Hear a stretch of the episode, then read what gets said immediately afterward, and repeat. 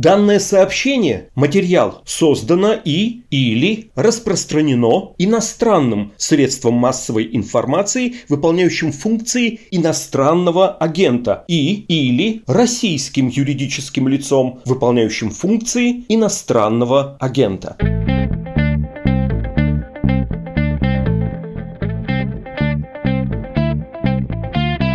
Здравствуйте, у микрофона Владислав Горин, не пойми кто из «Медузы», и Александр Ершов, большой, уважаемый в нашей редакции человек, научный редактор. Саш, привет. Привет, ну начинается. Да, кокетство. Начали с кокетства. Это подкаст о кокетстве, а еще он называется «Что случилось?» и вообще-то посвящен новостям, которые долго остаются важными. Есть у нас такой поджанр, я его лично очень люблю. Называется он примерно так «Александр Ершов неутомимо и непостижимым образом интересно» рассказывает рассказывает о пандемии, даже несмотря на то, что происходит это уже в который раз. Ты ведь знаешь, что мы тут не без каннибализма иногда поступаем. Видел я среди отзывов слушателей на нашей с тобой встрече и такой, что «О, хорошо, опять Ершов пришел, объяснил то, что он написал, а я не всегда успеваю читать его материалы». Как тебе такое а, пожирательство? Я понимаю, да, я иногда их не успеваю писать. Но, надеюсь, скоро будет новое, да.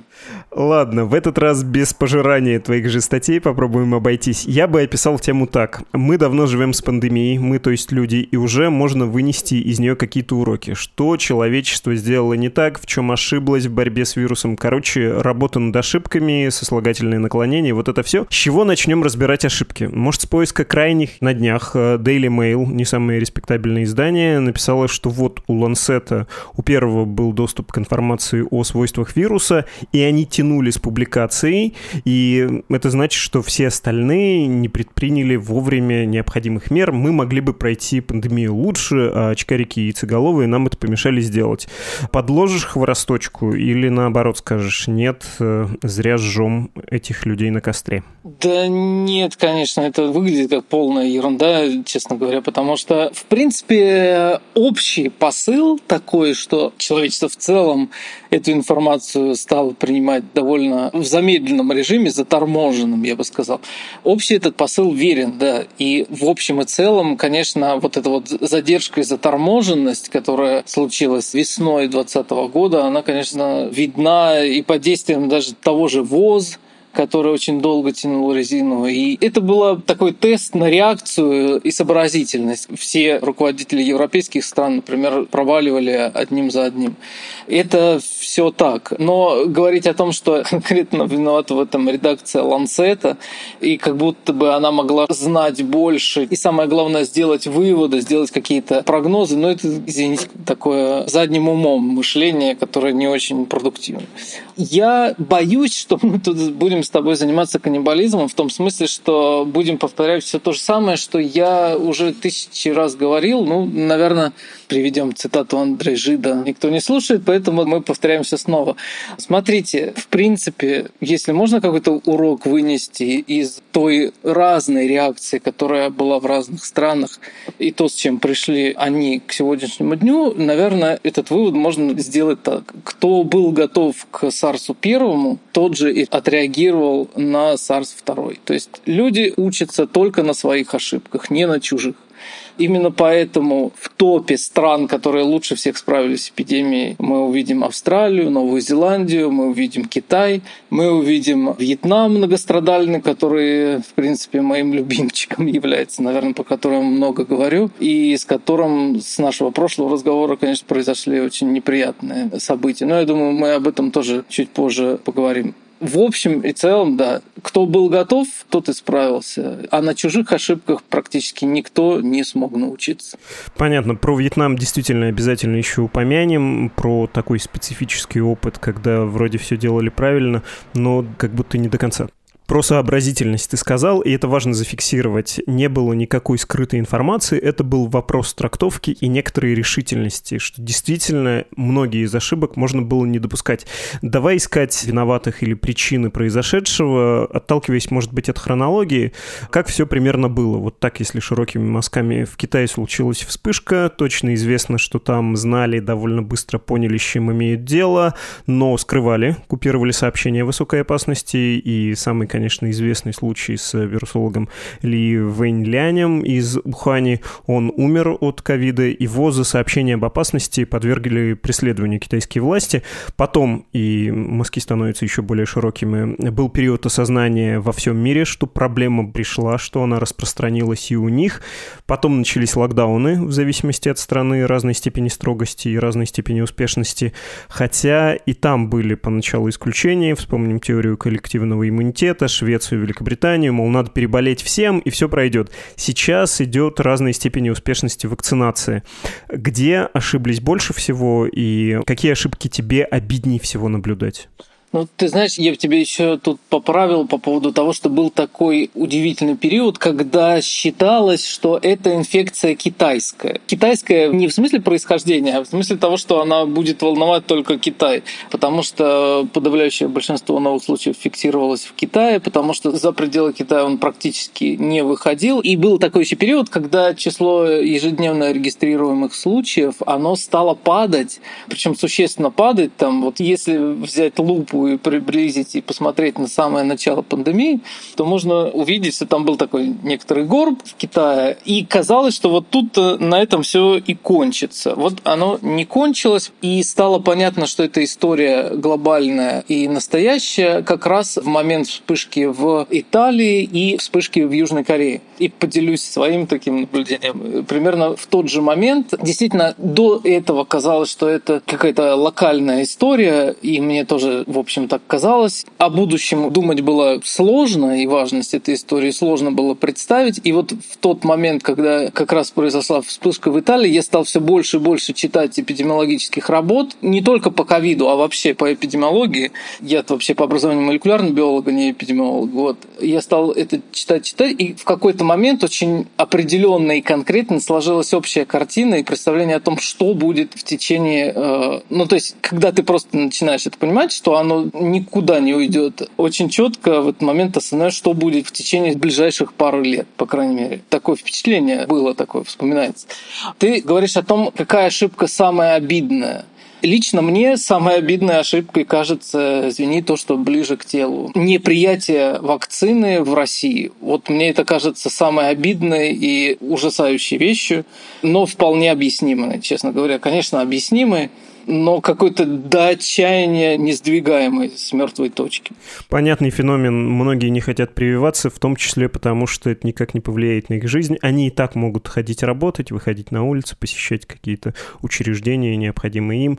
Это понятно. А еще, когда ты говорил про Китай, что был период, когда казалось, что это проблема только Китая, могло кому-то показаться, что это такой колониальный дискурс, да? Этих не жалко. Нет, в другом дело. Дело в некоторой привычке к тому, потому что в Юго-Восточной Азии возникают э, эпидемии, там возникают новые вирусы, это вообще нормально. Там тепло, там много народу живет, оттуда куча всего приходит, в том числе и сезонный грипп, и поэтому можно было еще недооценить вот на таком фоне проблему. Верно я тебя понял? Да, и важный момент заключается в том, что они применили очень жесткие меры, и эти меры оказались эффективными. То есть у них число случаев стало резко падать и практически уже сошло на какие-то небольшие тысячи. Но как-то никто не подумал о том, что вообще-то авиасообщение никто не закрывал с Китаем, что вообще такую вещь сдержать чтобы ее сдержать. Это нужно применять довольно серьезные, систематические и постоянные усилия. То есть был такой некоторый момент вот в феврале, момент успокоенности. Это еще было до того, как ВОЗа стало употреблять слово пандемия. А еще перед тем, как оно это слово стало употреблять в своем дискурсе, оно сделало официальное объявление о том, что вспышка является фейк. То есть это фактически официальное признание пандемии только длинными английскими словами вспышка глобального значения. Это как бы максимальный уровень опасности, красная кнопка по ВОЗ. Это было в феврале. А до этого момента казалось, что вспышка будет подавлена точно так же, как это уже было с САРСом, когда суммарно всего заболело 8 тысяч человек примерно, и на этом все кончилось. То есть буквально все кончилось, вирус исчез, и теперь только можно его найти в лаборатории. Ну вот да, анализируя эту ошибку, ты даже употребил слова несообразительность европейских политиков, да, например, руководство многих стран. Я как раз хотел сказать, что было много раз, когда пронесло, что вроде бы да, очень опасный, очень заразный, но локальный вирус, локальная проблема, и ничего не случается. Тем более, если страны делают что-то для предотвращения. Все-таки SARS меньше меня почему-то волнует, видимо, потому что я меньше про него читал, а вот там африканские вирусы, где-нибудь Зика, кажутся мне примером такого же рода. Я понимаю, почему многие политики так себя повели. Они решили закрывать авиасообщение? Вы чего? Зачем? Мы такое проходили. Это обычно скорее испуг, а не реальная угроза. Более того, ВОЗ прямо выступала против того, чтобы закрывать сообщения с Китаем. Но опять-таки в тот момент, мы сейчас говорим об очень раннем 2020 году, в тот момент казалось, что все происходит только в Китае, и все имели склонность к тому, чтобы дискриминировать Китай в отношении того, что у них происходит вспышка. Там еще на фоне этого делали торговые войны. Это был как один из поводов. Его выступал за то, что не стоит авиасообщение перекрывать. Ну, конечно, к реакции ВОЗ много есть вопросов. Но я опять-таки, я не специалист. ВОЗ — это не только медицинская организация, это еще и международная политическая организация, то есть такая вещь, которая завязана на политику международную, в которой я даже на пол сантиметра не хочу уходить. И, видимо, она просто действовала в рамках тех возможностей и сил политических, которые у нее были. Но так-то вообще предъявить ей много чего есть, да. Когда все случилось, когда, и тут я не постесняюсь некоторого европоцентричного фокуса, в Италии мы видели, как все происходит, как все это грустно и плохо, как в Испании это происходит. До России еще не дошло, но вот проблема появилась, страны со скрипом начали вводить локдауны. Давай поговорим про них, потом отдельно обсудим недавние заявления Анны Поповой об эффективности локдаунов, но сначала про саму политику локдаунов во многих странах. Вот эти заявления про разные волны, постоянное желание локдаун открыть, в общем, естественное, да, по экономическим причинам. Как тебе кажется, это нерешительность? Все это было ошибкой? Говоря о локдаунах нерешительности, лично у меня всплывает в голове, извини, российская картина прежде всего. Ну, смотри, давай тогда все-таки по порядку. Что такое локдаун? Само понятие стало сейчас так широко применяться, что непонятно, что в него можно включить, а что локдауном не является вовсе. У нас локдауном иногда можно услышать, называют закрытие кафе в Москве. Вот, ну, что немножко странно. Когда происходит вспышка инфекции, любой инфекции, у медицинских служб есть только три инструмента, которые они могут использовать.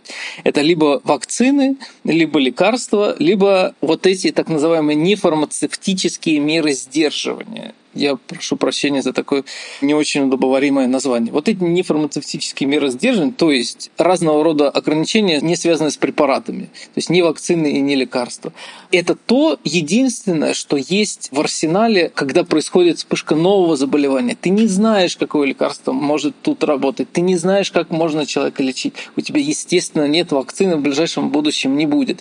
Более того, вспышка начинается с какой-то локальной небольшой инфекции среди небольших большого числа людей. Это не какое-то заболевание, которое длится и много лет распространяется. Самое логичное, что можно здесь сделать, это, конечно, введение локдауна самого жесткого и в самое быстрое время. То есть в этот момент даже жесткость принимаемых мер не так важна, как скорость. И это многократно показано. То есть это научный факт да, при сравнении самых разных вспышек и не только для ковида скорость важнее жесткости, и она должна быть. Просто локдаун — это единственная существующая мера, которая есть в арсенале в этот момент. И ее, конечно, надо проверять. Разговоры о том, что локдауны неэффективны, это можно обсуждать после. Это можно обсуждать, когда у тебя есть какие-то другие меры, или ты хотя бы как-то отстроил систему, например, отслеживания или что-то произошло. Но на первом этапе локдаун это вещь обязательная. В этом нет абсолютно никаких сомнений, что они были оправданы в самом начале. Теперь, что касается нерешительности можно зайти на сайт э, Яндекс Ковид Статистик и посмотреть метрики активности людей, то, как люди перемещались по городу, то, как было устроена активность людей на объективных данных, на данных перемещений, это и мобильные данные, постройки маршрутов и так далее. И можно все это сравнить по разным странам, по разным мегаполисам. Я не понимаю, что тут можно обсуждать. Прекрасно видно, что в Москве локдаун был фактически единственный, введенный в марте 2020 года. Он был введен примерно на неделю позже, чем в других крупных городах Европы и был снят раньше, чем в других крупных городах Европы. И если в них э, подобные события еще повторялись, там, например, в Лондоне действительно были настоящие падения активности там, и осенью, и несколько раз зимой и так далее, то в России это был единичный пример, который был введен слишком поздно и снят слишком рано. Это просто факт. Каждый может в этом убедиться. Как это повлияло на дальнейшее развитие событий, ну вот об этом тоже можно поговорить. Да, поговорим обязательно, но сначала в воздухе это висит. Конечно, нужно еще и обсудить заявление главного санитарного врача России, главы Роспотребнадзора Анны Поповой. Хочу процитировать, что она сказала на конференции общества знания, хотя пусть она лучше сама скажет, что это я ей буду цитировать. Новые термины — это локдаун, и некоторые страны прошли по этому пути и не один, не два, уже и четыре раза. Поэтому, раз уж приходится его вводить четыре раза, ну, значит, наверное, не самое эффективное средство локдауна. Во-первых, если каждый раз останавливать все, а эффекта нет для купирования инфекции, ну и, безусловно, есть отрицательный эффект для экономики, мы же видим все это. У Российской Федерации есть свой алгоритм действий, есть система, вы сказали об этом в начале Роспотребнадзора, это санитарная эпидемиологическая служба, которая в следующем году будет отмечать свое столетие, и которая, собственно, уберегает страну от самых самых крайних рисков эпидемиологических. Ну вот и в этой ситуации мы в первом апрельском локдауне, пока все очень тщательно и честно находились дома в изоляции, мы старательно работали, отрабатывая целый ряд вопросов, в том числе все рекомендации, как сделать так, чтобы можно было и работать, и не болеть. Фантастическое высказывание. Все-таки рискну повторить э, то, что сказала Анна Попова. Локдауны неэффективны, иначе не пришлось бы их по 3-4 раза вводить. Они не купируют вирус. У России во время де-факто локдауна весной 2020 года был выработан свой алгоритм борьбы с болезнью. Но в чем этот алгоритм? Это тайна, скрытая за ветвями такой густой, очень сочный, я бы даже сказал, шипастый чиновничий говорильни. Такую говорильню обычно выращивают для того, чтобы, а, что-то сказать, б, не сказать ничего по сути, ну и в, конечно, сообщить о том, что санитарной службе Российской Федерации в ближайшее время исполнится сто лет, или сколько она там сказала. Ты уловил мысль, и что ты по поводу этого высказывания думаешь? Знаешь, уловить было тяжело, действительно, потому что кроме того, что мы молодцы, а локдауны, наверное, не самая эффективная мера, я ничего не услышал. И, в принципе, такого рода высказывания кажутся мне очень странными, потому что ну, если ты выступаешь, это общество знания, да, она там выступала. Да. Если ты вроде бы как бы выступаешь в шляпе просветителя и рассказываешь про эпидемиологию, ну, наверное, тогда имеет смысл говорить не о своем конкретном прекрасном ведомстве, а, например, о научных исследованиях. И эти научные исследования ведутся, их много. Вот, например, довольно свежий обзор 20 июня был опубликован в журнале «Инфекции», где сведены воедино 34 разных исследования, то есть это метаобзор, о эффективности разных нефармацевтических мер воздействия на эпидемию. И все это рассматривается в спокойном научном режиме для того, чтобы установить, что эффективнее, что менее эффективно. И, наверное, имеет смысл поговорить об этом, а не о столетии Роспотребнадзора. Если посмотреть на эти данные, конечно, локдаун не самая эффективная мера. Это правда. Но значит ли она, что она неэффективна совсем? Конечно, нет. Локдаун, в принципе, это такой инструмент, который у тебя единственный в арсенале остается, когда больше ничего другого нет. Локдаун должен быть, как я уже сказал, максимально быстрым и максимально жестким, но не продолжительным. Локдаун — это не способ жизни, это не модус операнди для жизни в ковиде. Конечно же, это не так.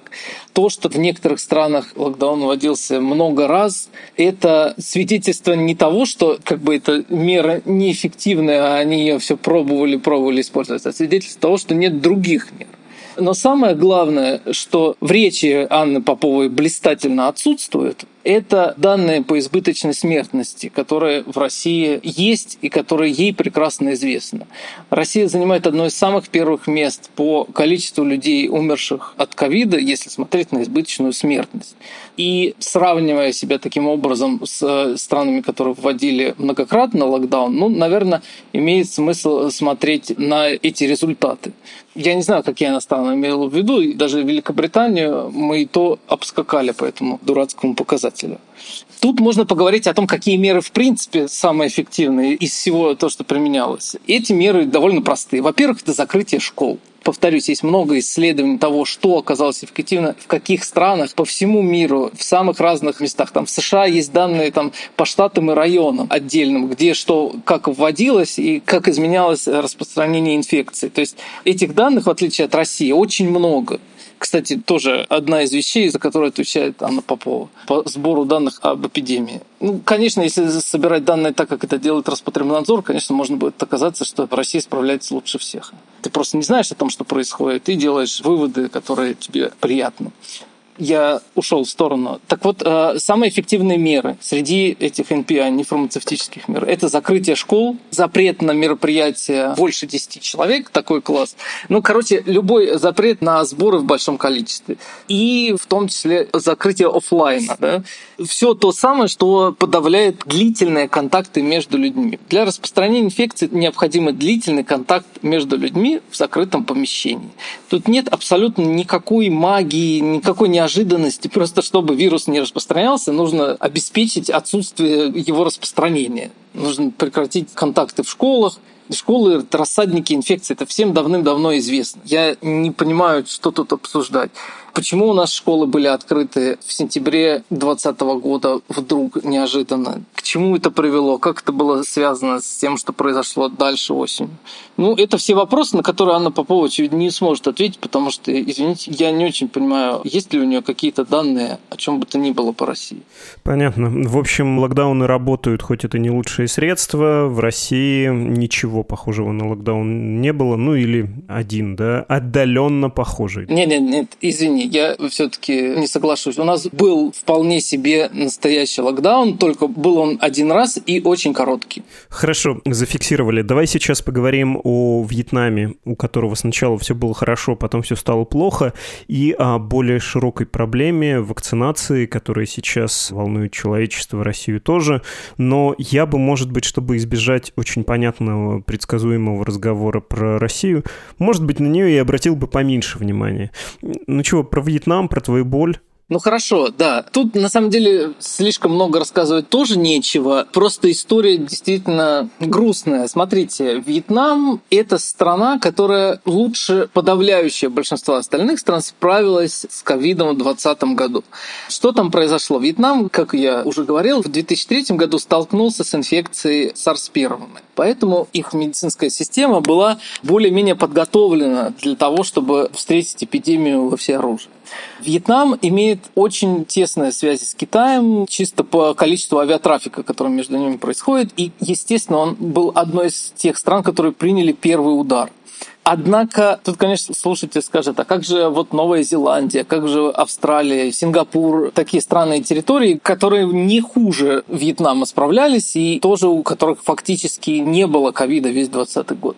Все так, все правда, но Вьетнам отличается от них тем, что там довольно высокая плотность населения, и при этом это бедная страна, у которой нет э, таких ресурсов, как у той же Новой Зеландии или Австралии.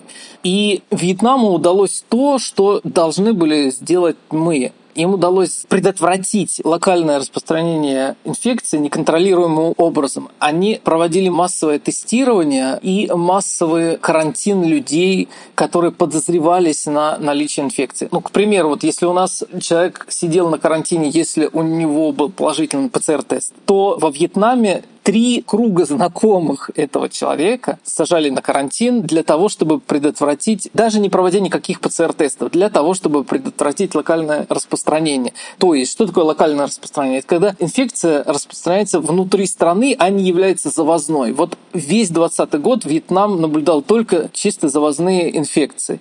Ну, одна цифра. У них на момент, когда это был весна 2020 года, когда у них такая была самая большая вспышка, да, вспышка в смысле несколько человек ежедневно оказывались инфицированы среди тех сотен тысяч, которые они тестировали. Так вот, в этот момент у них на карантине сидело под 80 тысяч человек. То есть вы представляете соотношение людей, которые просто подозреваются в том, что они могут быть инфицированы, и реальными инфекциями. Вот такие меры жесткие, они могут быть неприятные, безусловно, тем людям, которые были вынуждены сидеть на карантине, не позавидуешь, но эти меры позволили весь 2020 год держать количество заболевших, ну просто там один-два человека иногда в неделю, иногда в месяц. Просто посмотрите на графики.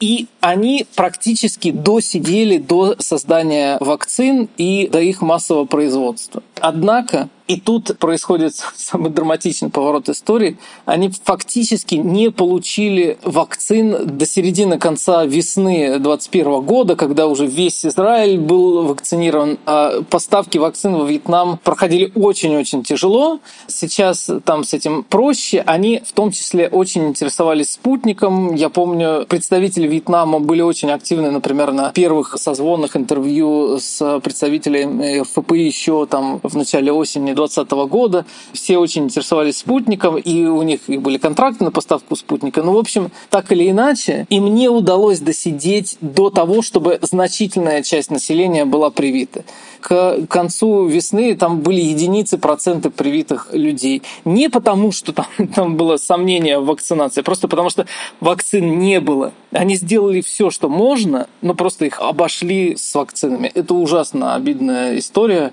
и является полной противоположностью вот России. Хотя вообще говоря, насколько я представляю, я в этом не очень разбираюсь, но медицинская система Вьетнама во многом сделана по образцу советской медицины. Да, и тут э, оправданий ты не найдешь себе, да, тоже страна второго мира, еще и победнее, чем Россия, население еще и побольше, чем в России, миллионов двести, да, кажется, во Вьетнаме живет. И вакцины своей не было, в отличие от России, у которой, ну, тут уж как посчитать, ну, в общем, есть свои вакцины, даже не одна.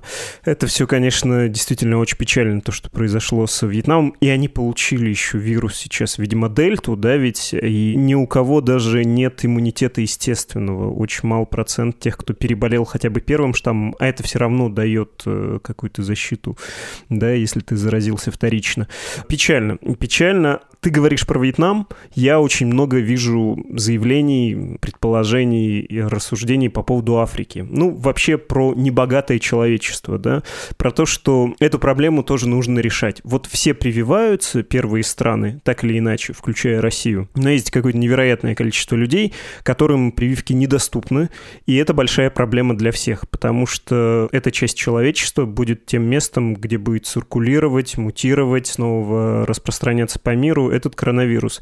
Есть даже такой грубый публицистический прием сказать, что вот посмотрите, Безос, Брэнсон и прочие маски жиру бесится в космос летают, а могли бы скинуться и привить Африку во благо всего человечества. Я не согласен с рассуждением миллиардеров надо раскулачить, но вот про привить Африку и тех, у кого прививок нет, мне кажется, это очень справедливое заявление. Что ты по этому поводу думаешь, по поводу угрозы непривитого человечества по отношению к всем остальным? Я думаю, что ты абсолютно прав, и мне даже мало чего есть тут добавить, за исключением, наверное, того факта, что есть такой человек, который тоже миллиардер, который зовется Билл Гейтс, и который делает неимоверное количество вещей именно в этом направлении. Так что, может быть, надо просто дождаться, когда Маск немножко постареет и придет в себя.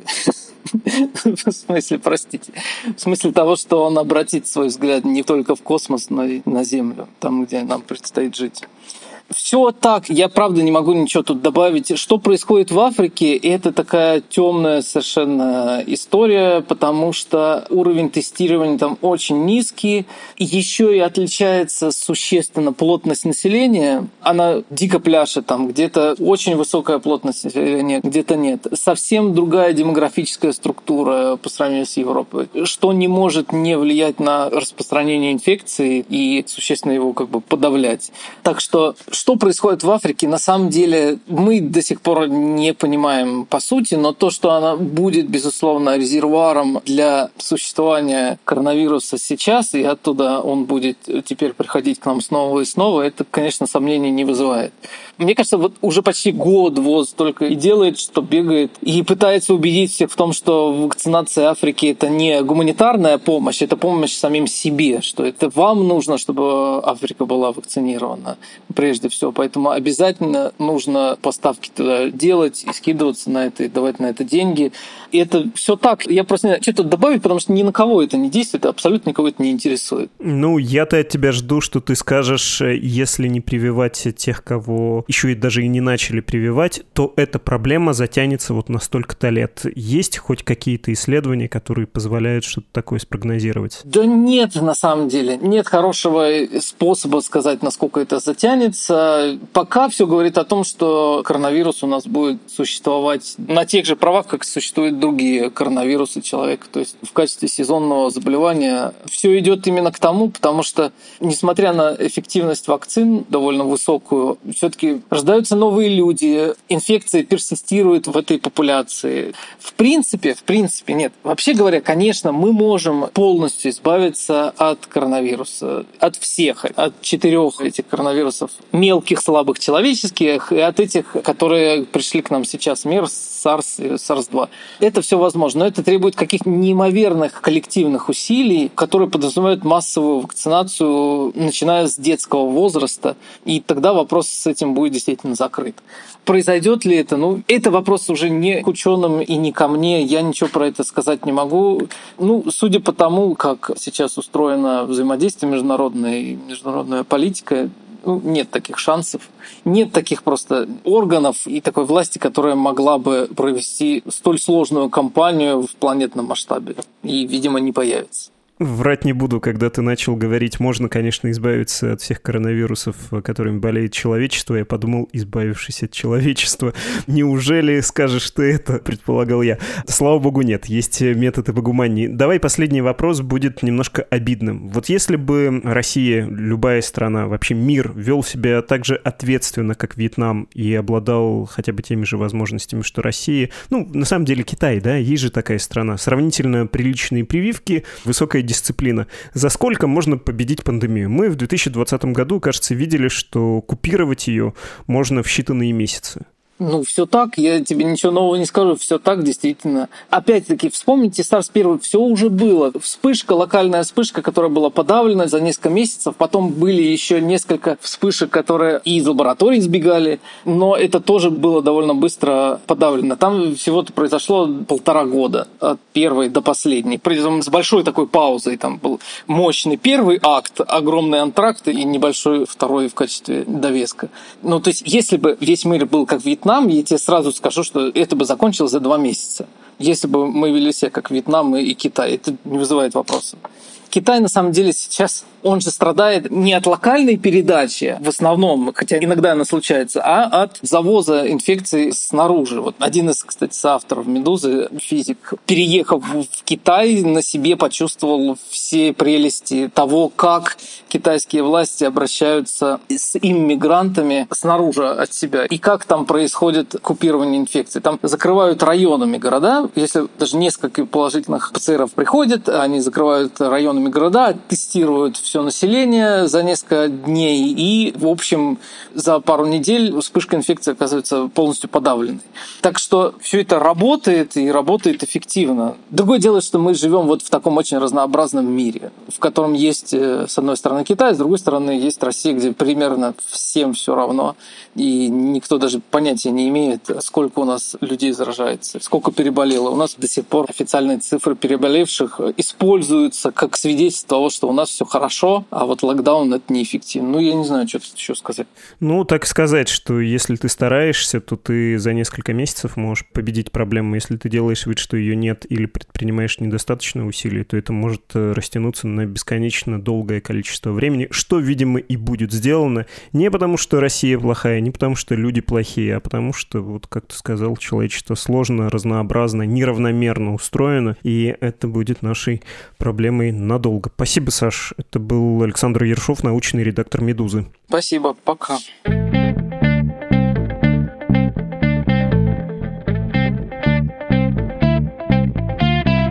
Вы слушали подкаст «Медузы. Что случилось?». Он о новостях, которые долго остаются важными. На прошлой неделе у нас был выпуск про Китай и систему образования страны, про то, почему китайские власти начали там борьбу с репетиторами. Очень интересный выпуск, и послушайте его, если пропустили. А пропустить было не мудрено. Apple Podcasts, наш любимый. Почему-то больше суток этот эпизод не подгружал, хотя на всех остальных платформах эпизод был. Но это не первый раз такое происходит конкретно с этой площадкой. Это не наша вина. Ну и раз уж на то пошло, не без обиды в голосе, посоветую вам в таком случае выбирать более надежные площадки. Скажем, Медузу, сайты и мобильные приложения. Сейчас мы публикуем подкасты не в отдельном потоке, а во вкладке «Истории», потому что после получения иноагентского статуса пришлось сокращаться, отпустить на волю студию подкастов, и последние недели раздел подкасты на «Медузе», он смотрелся как полка позднесоветского магазина. Там были только что случилось и текст недели. В общем, такое очень грустное было зрелище. Нужно было немножко перестроить интернет интерфейс, чтобы он не выглядел каким-то архаичным или заброшенным. Ну да, о платформах. Кроме Apple, эпизоды загружаются, конечно, на Google Podcasts, в YouTube, на Spotify, в CastBox, на Яндекс Музыку. Раз уж я заговорил про пустые полки и обретение кусками империи независимости, напоминаю, что от полного банкротства нашу медузовскую государственность удерживаете только вы. Оформить субсидию, благодаря которой издание будет жить, можно все так же на странице support.meduza.io. Ваши письма мы ждем на почту подкаст собакамедуза.io. Подкаст «Что случилось?» Это редактор Наташа Кондрашова, звукорежиссер Дмитрий Бодров, автор музыки Виктор Давыдов, ну и заодно редактор Болтун Владислав Горин, то есть я. Этот выпуск завершен. До новой встречи.